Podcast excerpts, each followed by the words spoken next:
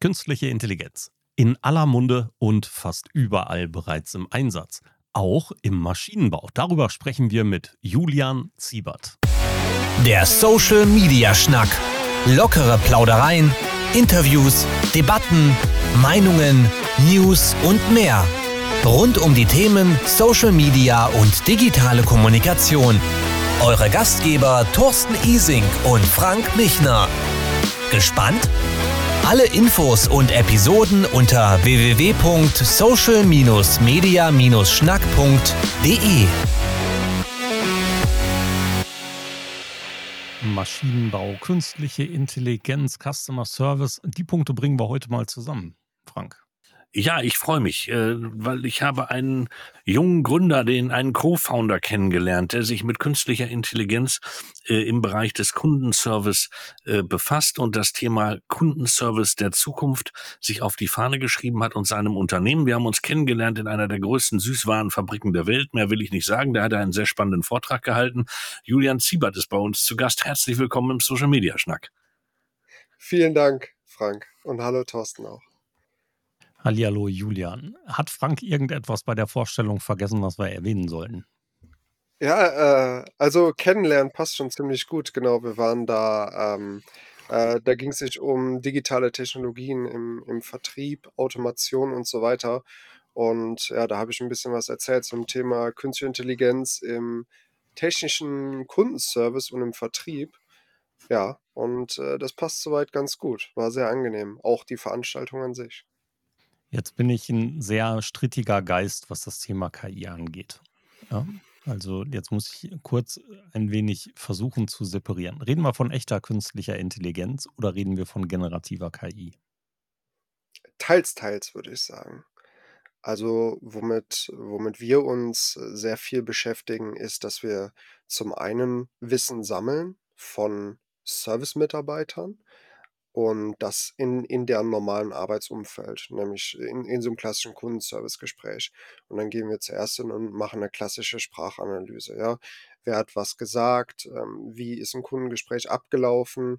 Und daraus kann man zum einen natürlich, äh, Dokumentationen ableiten, zum anderen ist es aber auch so, dass man daraus Wissen generieren kann. Und für uns ist, äh, unsere Aufgabe, dass wir sagen, wir möchten Mitarbeitern dabei helfen deren Arbeit zu erleichtern, indem wir deren Kundenservice-Prozesse unterstützen. Das heißt, zum Beispiel, hm, du fragst mich jetzt, äh, am am Telefon: „Ja, meine, äh, weiß ich nicht, meine Bohrmaschine ist hier ausgefallen, ja, äh, die raucht irgendwie ein bisschen und da sind auch vorhin ein paar Funken geflogen.“ Und ich bekomme dann auf meinem Bildschirm zum Beispiel angezeigt was du mir jetzt für ein Problem geschildert hast, weil wir das mit Sprache schon analysiert haben. Und mir wird dann auf dem Bildschirm angezeigt, was ich dir jetzt als Nächstes sagen sollte. Zum Beispiel: „Guck mal bitte, dass die ausgesteckt ist, damit da nichts Schlimmeres passiert und dann suchst du dir einen Karton und schickst sie zu uns zurück“, zum Beispiel, ja.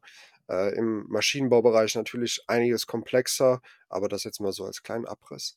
Das ist also wir reden über Machine Learning, über. Large Language Models und Co. Genau. Okay. Genau, genau, genau. Okay. Wie weit seid ihr denn da heute? Also, wenn wir in die ein paar Jahre zurückgehen, auch da gab es eben schon große Sprachmodelle, da gab es Machine Learning in den Anfängen, nicht nur, nicht nur kleinteilig, sondern auch bei vielen anderen Systemen und auch gerade Softwaresystemen schon in einem guten, guten Einsatz. Ja, also ich Mhm. erinnere mich noch an, ich weiß gar nicht mehr, wie dieses Tool hieß, irgendwas mit Dragon, Dragon Speech oder irgend sowas. Damals Ja. noch, ich glaube, auf dem 486 zuerst benutzt. Da war das Spracherkennung und Umsetzung in Text. Das ist die ersten, ersten Male, dass ich davon gehört habe. Oder das mag locker 20 Jahre her sein. Was ist denn heute Stand der Dinge? Was ist heute bei euch möglich?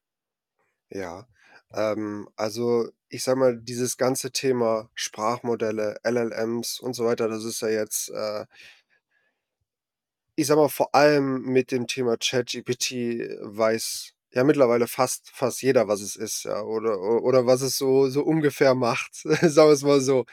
Ähm, womit beschäftigen wir uns? Wir haben unser Unternehmen vor anderthalb Jahren jetzt gegründet, also sind auch noch relativ am Anfang. Was ist was ist bei uns möglich? Wir machen zum einen den Bereich Sprachanalyse, um Wissen zu generieren, ja? Das heißt, wir hören 'n Kundengespräch mit. Das kann, äh, einerseits 'n klassisches Servicegespräch sein: „Hey, ich komme hier nicht mehr auf mein Konto drauf.“ Ähm, andererseits kann's auch 'n Troubleshooting sein, wo jetzt, äh, 'n Servicemitarbeiter mit 'nem Instandhalter auf Kundenseite 20, 30 Minuten versucht, 'n Fehler an der Maschine zu finden. Und daraus generieren wir zum Beispiel die Servicefalldokumentation und halt auch die Vorgehensweisen. Wie ist jetzt 'n Mitarbeiter vorgegangen, um 'n defekten Zylinder mit dem Kunden einzugrenzen? Was hat er für 'n Ersatzteil rausgeschickt und so weiter. Das Zweite ist dann ist dann im Thema Wissen wieder zur Verfügung stellen, ja? Ähm, wir haben jetzt also das Wissen generiert. Das ist super, das ist auch toll für Dokumentationszwecke, aber wie unterstütze ich Mitarbeiter dabei, überhaupt einen Fehler zu finden? Vor allem, wenn sie noch nicht 100 % wissen, wie das Ganze funktioniert. Ähm, grade natürlich das Thema Fach ja gut, Fachkräftemangel, in die Kerbe schlägt ja irgendwie jeder auch. Ähm, KI und Fachkräftemangel sind so die Dinger. Ähm, das heißt, wie unterstützt man Leute, die jetzt noch Wissenslücken in manchen Bereichen haben? Weil du zum Beispiel 'n Elektronik-Hintergrund hast, ich eher 'n Schlosser-Hintergrund, ja? Sucht man die Probleme vielleicht auf 2 andere Art und Weisen. Und, äh, das Zweite, was wir was wir demnach machen, ist das Wissen wieder zur Verfügung stellen. Aktuell mit mit dem, was wir als am neuesten entwickelt haben, das ist ChatGPT fürs eigene Unternehmen, ja? Chat-M2H nennen wir das. Das ist noch, äh, erst eine Woche alt jetzt, ähm, haben super große Nachfrage darauf. Und was wir da machen, ist, dass wir Unternehmensdaten nehmen und das Wissen aus diesen Daten in ein neuronales Netz einbauen. Und ein Mitarbeiter kann mit diesem System über einen Chat kommunizieren, so wie man's auch von ChatGPT kennt. Halt einfach nur mit den unternehmensinternen Daten. Okay, also für für Menschen, die nicht ganz so tief sind, etwas runtergebrochen. Wir haben einen Wissensdatenbank auf der einen Seite. Wir Mhm. haben Algorithmen und Erkennung in der Mitte und wir haben Menschen auf der anderen Seite. Und der Mensch fragt diese Algorithmen und fragt diese Mechanismen und dieser bedient sich aufgrund von gelernten Trainingsdaten an der Wissensdatenbank und spielt sie zurück. Genau, genau. Und das Interessante ist ja hier auch, dass wir es den den Menschen halt ermöglichen, in natürlicher Sprache mit einer Wissensdatenbank zu interagieren, ja? Weil was haben wir sonst in den letzten Jahren und Jahrzehnten gesehen? Man kennt die klassischen Wissensdatenbanken, die man entweder mit 'ner Schlagwortsuche durchsuchen kann, ja? Dann gebe ich Schraube ein und habe, äh, 1.000 1.000, äh, gefundene Einträge, was mir jetzt erst mal nicht hilft, vor allem nicht, wenn 'n Kunde grad am Telefon ist. Oder man hat halt so Entscheidungsbäume, wo man sich durchklicken kann. Man man geht auf, äh, Maschinen, dann auf „Drücken Sie die 1.“ Ja. Genau, genau. Also, dass man erst mal so dieses Thema durchgeht. Auch natürlich bei mir, äh, wenn wenn ich jetzt versuche, den den Servicefall zu lösen und ich suche jetzt 'n Stromlaufplan von, äh, Maschine FZ300, ja? Dann dann ist das ja nicht so, dass ich den direkt habe, sondern dass ich erst 'n paar Schritte durchgehen muss, bis ich den finde. Und so ermöglichen wir es, dass wir sagen können: „Hey, zeig mir mal bitte die die Stromplanung von der FZ300.“ Und, äh, dann habe ich direkt die Antwort dazu. Und das so, wie ich halt wirklich kommuniziere mit meiner Sprache. So 'ne Mischung zwischen zwischen Bot und Google und ChatGPT für mein trainiertes Wissen, also für mein Unternehmen auf Basis meiner Unternehmensdaten. Genau, genau. Okay. Ja, das ist ja schon schon ein ganz schönes Fund und das funktioniert sowohl im Text wie auch per Sprache. Ähm, ja, also tatsächlich ist es so, dass wir mit dem Thema Sprache uns ja zuerst beschäftigt haben und das noch vor bevor ChatGPT rausgekommen ist. Vor allem mein Mitgründer, der Sascha, der ist, äh, schon viele, viele Jahre in in der Forschung in dem Bereich unterwegs gewesen. Äh, warum haben wir uns auf die Sprache konzentriert? Das war für uns oder ist ja letztendlich auch Fakt, es ist das natürlichste Medium, mit dem Wissen ausgetauscht wird. Und grade wenn man jetzt in in die Servicebereiche guckt, wo Hotline-Service ist. Ein Mitarbeiter gibt sein ganzes Wissen an den Kunden weiter, damit der jetzt gerade an der Maschine irgendeine Aktion ausführen kann. Dieses Wissen wird aber nicht gesichert. Und wir ermöglichen es also den Unternehmen das erste Mal, dass das automatisiert passiert, ohne dass sich jetzt jemand da hinsetzen muss und erstmal anfängt, das Ganze zu dokumentieren, weil viele Sachen sind natürlich für einen erfahrenen Mitarbeiter auch trivial, ja. Ähm, weiß ich nicht, ich muss zuerst, äh, diese Abdeckung lösen, damit ich, äh, an den Verteiler rankomme, ja. Aber für 'n neuen Mitarbeiter ist es vielleicht nicht so. Also das heißt, auf der einen Seite verkürzt ihr, äh, nein, auf der einen Seite äh, äh, macht ihr Wissen überhaupt erstmal speicherbar und schnell abrufbar. Ihr verkürzt aber auch die Bereitstellung und ähm, äh, helft gleichzeitig, dass insgesamt Servicefälle kompakter werden, besser werden, leichter zu handeln sind. Genau, also, ähm, we wenn man sich jetzt auf die oder mal auf die Effekte im Kundenservice schaut dann ist es so, dass wir zum einen im im Bereich der Dokumentation Servicefall-Dokumentation ein Mitarbeiter muss das nicht mehr schreiben händisch, während und nach dem Gespräch. Dauert ja auch seine Zeit. Und wenn ich jetzt, äh, bei bei manchen sehe, dann hat haben die pro Person 500, äh, Telefonate in der Woche, dann Mahlzeit. Dann kann man erst mal ordentlich was runterschreiben. Ähm, und wir haben äh, das heißt, die Leute werden entlastet und wir haben 'ne Vereinheitlichung in der Art und Weise, wie Leute was schreiben. Weil der eine geht vielleicht 'n bisschen mehr ins Detail, der andere sagt: „Ja gut, Maschine ist kaputt, ich habe 'n Techniker rausgeschickt.“ Der zweite Effekt natürlich, wenn wir Wissen zur Verfügung geben und dadurch bessere Analysen am Telefon gemacht werden können werden auch mit höherer Quote natürlich die richtigen Ersatzteile rausgeschickt. Der Technikertermin sitzt direkt. Wenn er da ankommt, hat er das richtige Teil, es muss nix nachbestellt werden und so weiter. Das heißt augenscheinlich hat's zuerst nur Auswirkungen auf den auf den Innendienst, aber im weiteren Prozess wird natürlich auch die Servicezeit Zeit dann reduziert. Ja, was dann natürlich auch auf solche Dinge wie Nachhaltigkeit einzahlt, ne? Also, ich brauche deutlich Ja. weniger Personal, weil natürlich die Maschine schneller antworten kann und auf der anderen Seite wir, ähm, Rechnerleistung zur Verfügung stellen können, die eben nicht so viel an Ressource benötigt, beziehungsweise die Ja. Ressource Mensch nicht so bündelt. Ja, Ja. also, wir müssen sie ja nicht in so kompakter Form dann zur Verfügung stellen. Das hat ja auch noch 'n sehr charmanten Teil nebenan. Ja, also, ähm, tatsächlich ist es ja so, wenn du jetzt das Thema Ressourcen so ansprichst. Ich habe mit so vielen in so vielen Servicebereichen bin ich jetzt gewesen in in der kurzen Zeit, weil's doch für viele 'n Thema ist. Und ich habe auch häufig gehört, dass Leute sagen: „Das ist so schwierig, am Telefon 'n Fehler richtig einzugrenzen, grade an so komplexen Maschinen, dass wir hingehen und schicken 'ne Holzkiste raus, da sind die 10 äh, 10 wahrscheinlichsten Ersatzteile drin und eins davon wird's schon sein.“ Und, äh, das habe ich auch selber schon gesehen. Ähm, und was da natürlich für für Ressourcen hinterstecken, das will man sich gar nicht ausmalen. Ich hatte 'n sehr interessanten Fall, der war noch nicht ganz so ausgereift, wie du es jetzt schilderst, aber den fand ich persönlich schon recht fortschrittlich gegenüber anderen Servicefällen. Endkundenprodukt, ja, ähm, war ein ein Teil kaputt an einem etwas größeren Gerät, das hätte man austauschen können. Diesen Austausch, ähm, im beim Händler ging nicht.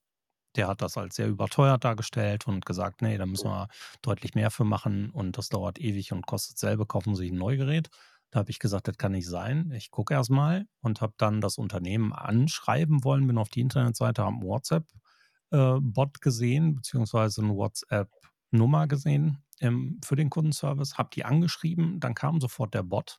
Der hat mich sehr strukturiert ein paar Dinge gefragt, hat Mhm. sehr klar selektiert, nicht dieses Typische, was wir früher immer gemacht haben, einen Fehler zu beschreiben und der Mensch auf der anderen Seite versucht, ihn zu analysieren, sondern der Bot hat die richtigen Fragen gestellt, um es zu kanalisieren.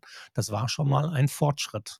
Und tatsächlich sogar inklusive Adressanforderungen, inklusive Fallanforderungen, Seriennummer, Fotos geschickt und so was alles.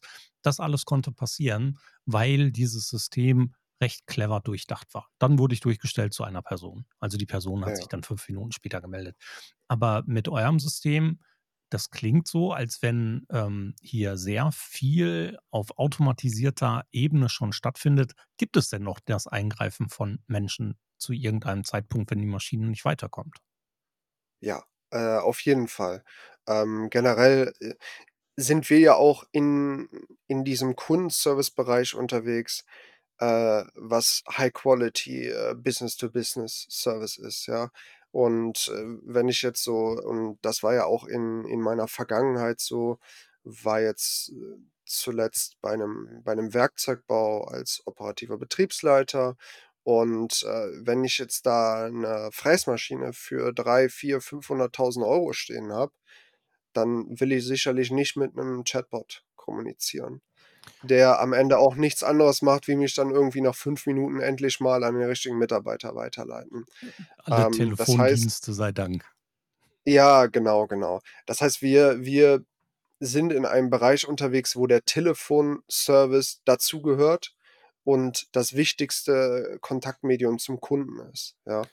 Ähm, und wir fokussieren uns darauf, dass wir diesen diesen Kommunikationskanal nicht reduzieren, sondern dass wir ihn bestmöglich unterstützen, damit die Unternehmen so schnell wie möglich die Leitung wieder frei haben oder halt einfach dieses dieses Erlebnis am Telefon, ja. Ich ich sagte am Anfang was mit mit, äh, Entlastung in der Dokumentation. Wenn man 20 Minuten telefoniert, muss man ja schon mal anfangen, was mitzuschreiben unterwegs. Und dann kennt man ja auch so den Klassiker, wenn wenn wir jetzt telefonieren, äh, du bist der Servicemitarbeiter, ich rede und dann sagst du auf einmal kurz nix mehr und dann auf einmal: „Äh, sorry, ich musste hier grad was mitschreiben. Was haben Sie noch mal gesagt?“ Ja? Und diese diese Sachen einfach von den Leuten runternehmen, die die ja auch keiner gerne macht, das ist unser Fokus. Das heißt, der Mensch steht für uns im im Mittelpunkt von allem, was wir entwickeln. Wobei ihr damit ja nicht nur 'ne höhere Qualität erreicht und, äh, näher am Kunden seid, das verstehe ich. Äh, auf der anderen Seite habt ihr natürlich auch die Möglichkeit, durch die Analyse dieser Gespräche Trends festzustellen. Also, ihr könnt ja sehr schnell merken, gibt es ein generelles Problem mit einem Bauteil? Gibt es in irgendeinem Vorgang, äh, eine Wiederholung, die eventuell auch für das Unternehmen finanziell gefährlich ist? Das ist ja auch hochinteressant, also, was du mit den Daten alles tun kannst. Ja. Also, generell, wenn man einmal und und das ist ja immer das das Besondere, wenn man einmal strukturierte Daten gesammelt hat, kann man da so viel draus machen. Ähm, ein interessantes Beispiel, ähm, da hat der der Sascha halt, mein mein Mitgründer, mir auch von erzählt aus aus seiner beruflichen Vergangenheit, äh, wo 'n Unternehmen war, das hat, äh, FTS gebaut, also, fahrerlose Transportsysteme. Ja, das sind so automatische Hubwagen, sage ich mal, die so durch die Werkstatt fahren und dann Maschinen be und entladen. Und eigentlich sind die nur da rumgefahren und haben sich halt um die Maschinen gekümmert. Und, äh, durch diese Daten, wann irgendwo was auf und abgeladen wurde, war das Unternehmen auf einmal in der Lage zu sagen: „Okay, da scheint irgendwas an eurer Maschine nicht zu stimmen, an eurem Prozess, weil wir zu den und den Uhrzeiten, äh, andere Be und Entladezeiten haben“, ja? Also, wenn man einmal diese Daten überhaupt sammelt, ist da sehr, sehr viel möglich. Und dann kann man natürlich Trends ableiten, wie: „Wir haben irgendwie, äh, bei über 30 C ziemlich häufig Probleme an unserer Anlage 3“, ja? Oder oder wie auch immer. Wenn die Daten einmal da sind, kann man da sehr viel an Auswertung betreiben. Wie fehlertolerant ist denn diese Maschine und die Spracherkennung? Also, Ja. wenn Menschen kommen und klares Hochdeutsch sprechen mit, ähm, klarem Ton, mit gutem Ton, ohne großartig Geräusche im Hintergrund, dann kann ich mir vorstellen, dass das nennen wir's mal Laborbedingungen, dass so was funktioniert, ja? Wie funktioniert es denn, wenn Menschen an einer Maschine stehen, in einem Maschinenpark, der hinter hinten hinterläuft im Hintergrund und vielleicht die Person, ähm, sagen wir emotional aufgeladen ist und vielleicht mal 'n bisschen lauter spricht und sich verschluckt oder vielleicht auch irgendwelche Sprach äh, hat oder einfach 'ne andere Sprache spricht oder Dialekt, ja? Ja. Ver versteht das System einen Kärntner genauso gut wie einen Ostwestfalen? Äh, ja. Ähm, de das ist aber das ist aber natürlich nicht, äh, von von vornherein so. Das Witzige war, dass wir am Anfang, äh, wenn ich halt mit Maschinenbauern geredet habe, ist ja so, sage ich mal, Ostwestfalen und, äh, der ganze Schwabenraum ist ja ist ja sehr sehr Stark. dominant da.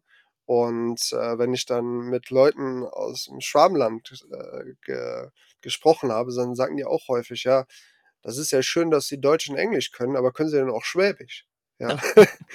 Ähm, natürlich ist es schwieriger, ähm, weil und das ist ja sind ja genau die Bedingungen, mit denen wir uns auch befassen. Wir haben jetzt nicht dieses hier sitzen wir jetzt grad wir 3 schön vorm Mikro, es ist schön ruhig um uns drum. Aber wenn wir natürlich 'n Servicefall an der Maschine haben, dann, äh, hat unter Umständen der der Instandhalter, der jetzt auf Kundenseite ist der hat das Telefon auf laut gestellt, legt das irgendwo in die Maschine rein und schraubt nebenbei irgendwas ab und sagt dann: „Ja, ich sehe hier das und das“, ja? Ähm, also muss man da natürlich noch 'n bisschen was an Aufwänden betreiben, um, äh, Umgebungsgeräusche zu reduzieren und so weiter. Tatsächlich ist es aber auch so, dass man im Bereich der Spracherkennung selbst, also Speech to Text, ist das Feld schon schon sehr dominant von von großen Playern belegt, hier Microsoft und und, äh, AWS und so weiter. Genau. Rein technisch funktioniert es also so, dass diese Sprache gehört wird, umgesetzt wird in Schrift, die Schrift abgeglichen wird, die Schrift in der Datenbank mit irgendwelchen Programmen verglichen wird und daraus die Felder gesucht werden. Ähm, genau, also wenn wir uns jetzt den Prozess von so 'ner Dokumentation zum Beispiel anschauen, ist es als Erstes natürlich, dass man 'n 'n Audiodatei hat, die wandelt man in Text um und dann geht's ans Textverständnis, ans Segmentieren, in welchem Bereich ging es sich um was, wo wurden Fehler beschrieben, wo wurde 'n Problem beschrieben, wann geht der Mitarbeiter irgendwie grade vor, um das Problem zu beheben und wann wird 'ne Lösung gefunden. Und dann kann man erst hingehen und das Ganze wieder in in ein Textformat zurückbringen. Ähm, i ist das System schon marktreif? Ist das am Markt? Äh, ja, das äh, das ist am Markt. Also im im Bereich dieses Case Management, also Kundengespräch analysieren, Dokumentation erstellen, sind wir am Markt. Äh, wir haben jetzt Anfang Anfang des Monats, also vor vor knapp 2 Wochen, haben wir ein Onboarding gehabt, wo 23 Servicemitarbeiter im Innendienst unsere Software bekommen haben, die jetzt seitdem das Ganze benutzen und haben jetzt diese Woche wieder 'n neues Unternehmen dazu bekommen, wo es auch genauso ist, ja. Wo halt diese klassischen Kundengespräch-Telefonate sind, wo dokumentiert werden muss, damit der eine weiß, was der andere gestern besprochen hat. Ähm, genau. Jetzt haben wir schon ganz schön viel über den den Prozess, über die Möglichkeiten, über das Produkt Ja. gesprochen. Jetzt mal 'n bisschen was zu Julian. Wie kommt man dazu, sich mit KI, generativer KI, Large Language Models et cetera zu beschäftigen? Ja, also, ähm, ich tue das tatsächlich eher weniger. Ähm, wie wie bin ich dazu gekommen? Eigentlich bin ich 'n 'n Techniker, ja. Technik, Betriebswirtschaft ist so ist so mein Ding und das war ja auch 'n Stück weit mein Werdegang. Also, der war relativ klassisch. Ich habe mit, äh, 16 'ne Ausbildung gemacht als Zerspaner und dann ging das so ging das so immer weiter. Dann bin ich irgendwann in die Programmierung reingegangen, also von Fräsmaschinen, äh, bin dann in die Produktentwicklung weiter und dann in die Betriebsleitung, habe nebenbei mich weitergebildet, Maschinenbautechnik und Wirtschaftsingenieurwesen studiert. Also, alles immer rund um Produktion, Maschinenbau, wo Späne fliegen, das war immer voll mein Ding und ist es auch nach wie vor. Am Ende halt auch sehr viel zahlengesteuert, klar. Ähm, wie ist es dann dazu gekommen? Ich habe den Sascha kennengelernt. Äh, der Sascha ist, äh studiert im Bereich, ähm, Computerlinguistik und hat auch 'n 'n Doktor in Anthropologie gemacht, hat sich also immer viel mit Roboter-Mensch-Interaktion, Sprachen und so weiter beschäftigt. Und wir haben uns über das Thema technischen Kundenservice unterhalten und, äh, hatten da aber 2 verschiedene Blickwinkel, ja, weil ich halt so von ehemals Kundenseite oder auch Anbieterseite von Service natürlich sage: „Okay, das ist super herausfordernd für so 'n Servicemitarbeiter, die Prozesse, all das, was er machen muss.“ Äh, habe sehr viel Marktrecherche gemacht, habe gesehen, okay, die die unser unserem Zielmarkt, ja, die Leute, die haben kein Interesse, 'n Chatbot, äh, an an den Kunden zu geben, wie ich vorhin schon mal sagte, ja. Kaufst du 'ne Maschine, kannst du mit 'nem Chatbot kommunizieren, äh, sondern die wollen High-Quality-Service am Telefon liefern. Und der Sascha kam aus der Richtung, dass er sagt: „Okay, ähm“ diese Chatbot-Thematik ist auch eigentlich gar nicht so die Herausforderung. Es geht darum, wie kann man Wissen ansammeln und wie kann man das wieder zur Verfügung stellen und das ohne, dass ich 'nem Unternehmen sagen muss: „Hier, stell mal 3, 4 Leute frei und dann fang dir mal an, irgendwie fleißig was mitzuschreiben.“ Das heißt, wie kann man so was machen, ohne einem Unternehmen zur Last zu fallen? Und ja, wir haben viel viel Fleißarbeit davor reingesteckt, um das Ganze zu validieren und dann ging's, äh, Anfang letzten Jahres los. Cool. Also, eine schöne Gründungsgeschichte, vor allen Dingen auch, ähm, wie man sich dann wie man sich findet über 'n eigentlich gar nicht mal so direkt zu euch passendes Thema, ja? Also Ja, ja, ja, also, das ja. ist das ist klarer Use Case. Also, Ja. Menschen haben einfach 'n Bedarf, man unterhält sich darüber, was Menschen gebrauchen könnten und, Ja. ähm, ihr löst einfach 'n Problem da draußen. Das finde ich schon mal sehr cool. Wenn du heute so durch diese seit letztem Jahr ja ziemlich an Fahrt aufgenommene Situation rund um generative KI und diese ganzen sich gegenseitig überschlagenden Meldungen, ähm, tagtäglich durchgehst. Beeinflusst das eure Arbeit heute, wenn ihr da draußen seht, was da draußen passiert? Und wie beeinflusst diese Geschwindigkeit heute eure Fra äh, eure Arbeit?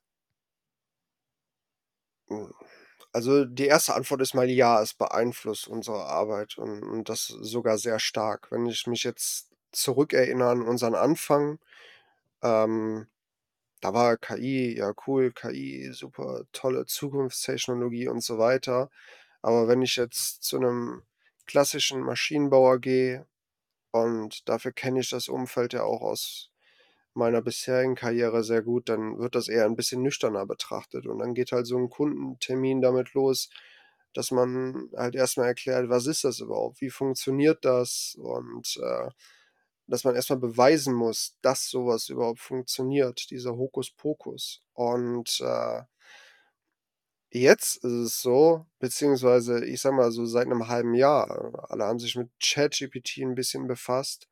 Also, äh, es gibt so diese 2 Zeiten davor und danach, weil danach fingen fingen meine Termine ganz anders an, weil viele Leute sich damit beschäftigt haben, man nicht mehr sagen muss: „Okay, so funktioniert das, äh, das existiert wirklich“, sondern die Leute sagen: „Ja, ja, das kennen wir alles. Wir stellen uns das und das und das vor“, ja? Ähm, aber was natürlich 'n 'n Stück weit auch viel Konkurrenz jetzt grade mit sich bringt, weil viele Leute Anwendungen auf ChatGPT bauen. Für uns allerdings, weil weil weil wir ja auch an dem Kern schon angefangen haben. Ja, wo kommt das Wissen überhaupt her und so weiter. Wir machen jetzt nicht nur 'ne KI-Automatisierung, ähm beeinflusst uns das, klar. Aber ich würde eher sagen im positiven Sinne, weil das Thema mehr Aufmerksamkeit bekommen hat und auch mehr, ähm ja, wie soll ich sagen? Es ist glaubwürdiger geworden, dass so was wirklich funktioniert, weil sich so viele damit beschäftigen. Mhm. Ja, kann ich mir gut vorstellen. Also, grade diesen Beschleunigungsfall und diese positiven Einflüsse davon. Ich meine, man guckt ja immer mal rechts und links und man nimmt dann Sachen mit und kommt dann unter Umständen auch auf Ideen oder wird inspiriert. Finde ich 'ne großartige Sache. Ich darf nächsten Monat an einem der größten Branchenverbände der Kommunikatoren 'n Vortrag zum Thema KI und Kommunikation halten, also, generative. KI und Kommunikation und die Tools, ähm, die man dort nutzen kann, aber auch auf Chancen und Risiken hinweisen. Auch das finde ich sehr cool, ähm, dass der Verband da explizit nachgefragt hat. Und das stelle ich mir für für eure Situation ja ähnlich vor. Gibt es Risiken, an die ihr, ähm, jetzt durch diese aktuelle Entwicklung auch schon anknüpfen müsst an eure zukünftigen Überlegungen? Man redet ja von von vielen Dingen wie Regulato äh, Regulatoren, ähm, Eingrenzung, Kennzeichnung et cetera, et cetera. Ja, und müsst ihr da jetzt auch schon Gesetzgebung und Richtlinien beachten und im Kopf haben? Hm. Also, was für uns wohl, äh, die die größte Sache da ist, ist das Thema Datenschutz. Ähm, Datenschutz, weil wir, äh, Stimmen verarbeiten, ja? Ähm, das heißt, das ist eigentlich das das Größte. Das kam aber jetzt nicht nur durch den KI-Hype, das war auch vorher schon so, ja? ähm, dass man Einverständnis braucht. Wo schickt man das hin? Ist das alles äh, GDPR-konform und so weiter? Auf welchen Servern das gehandhabt wird. Ähm, ich hatte da gestern tatsächlich noch eine interessante Unterhaltung mit einem Interessenten und mit dem Sascha und so. Und da, da haben wir auch über dieses Thema gesprochen, weil, weil vorher hat man gesehen, Branchenwissen oder Unternehmenswissen wird sehr, sehr stiefmütterlich auch äh, gehandhabt. Ja, das geht jetzt ungerne raus, sehr, sehr ungerne. Und äh, jetzt ist es so, dass, dass man in die eine Richtung hat man, hat man dieses total abgesichert, obwohl es gefühlt nur eine Dokumentation ist, wie man einen Zylinder auseinanderbaut, was jeder weiß. Äh, auf der anderen Seite spielt jeder mit ChatGPT rum und, äh, und schickt mal das rein und das rein und das rein, ja. Ähm, das wird sich irgendwo wieder zusammenführen. Das ist ja jetzt auch so eine, so eine große Experimentierphase. Aber ja, für uns halt vor allem das Thema Datenschutz, Datensicherheit und auch das Nächste, was, was wir irgendwie so sehen, ist, äh, dass Unternehmen KI auf ihren eigenen Servern benutzen wollen. Large Language Models auf deren eigenen Servern. Viele, wenn sie sowas anfragen, wissen gar nicht, was da überhaupt dahinter steht, weil äh, das heißt ja nicht umsonst Large Language Model. Ähm, und auch wenn wir viel, also die Entwicklungen überschlagen sich, dass diese Modelle immer weniger Daten brauchen, aber weniger ist immer noch verdammt viel. Ja, und äh, aber ich, ich denke, in, in die Richtung wird es vermutlich gehen. Coole Sache. Prima. Julian, wo finden denn Menschen dich und euch? Also natürlich, wo können sie mehr über euch, über das, was ihr tut, erfahren? Und wo können Menschen, die uns jetzt zugehört haben, euch und dich unter Umständen kontaktieren? Mhm. Also Kontaktieren kann man uns eigentlich am besten immer über LinkedIn. Äh, über, über LinkedIn bin ich auch immer relativ aktiv, weil wir viel über, über Service reden, Automatisierung im Service, jetzt nicht um unser Produkt zu verkaufen, sondern um einfach ein bisschen was den Leuten mitgeben zu können, was wir aus unserem Arbeitsalltag kennenlernen. Ähm, das heißt, da einfach äh, gerne mich direkt anschreiben. Wir haben einen Unternehmensaccount, Machine to Human Solutions, eine Website www.m2h.ai ähm, über, über jeden Kanal. Über jeden Kanal. Aber LinkedIn ist, glaube ich, für die meisten das bequemste. Deshalb einfach mich anschreiben und mal Hallo sagen. Habe ich gerade gemacht. Super, es freut mich. Julian, in unserem Podcast ist es in der Regel so, dass äh, Frank das vorvorletzte Wort hat, du das vorletzte und ich gebe zum Schluss nochmal einen Hinweis an unsere Zuhörenden.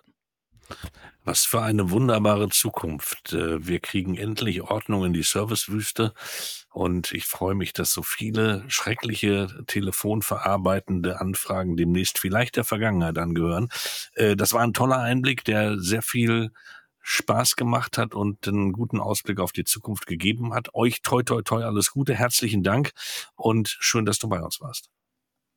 Ich danke euch vielmals für die Einladung, hat mir sehr Spaß gemacht, über das Thema zu reden. Cool.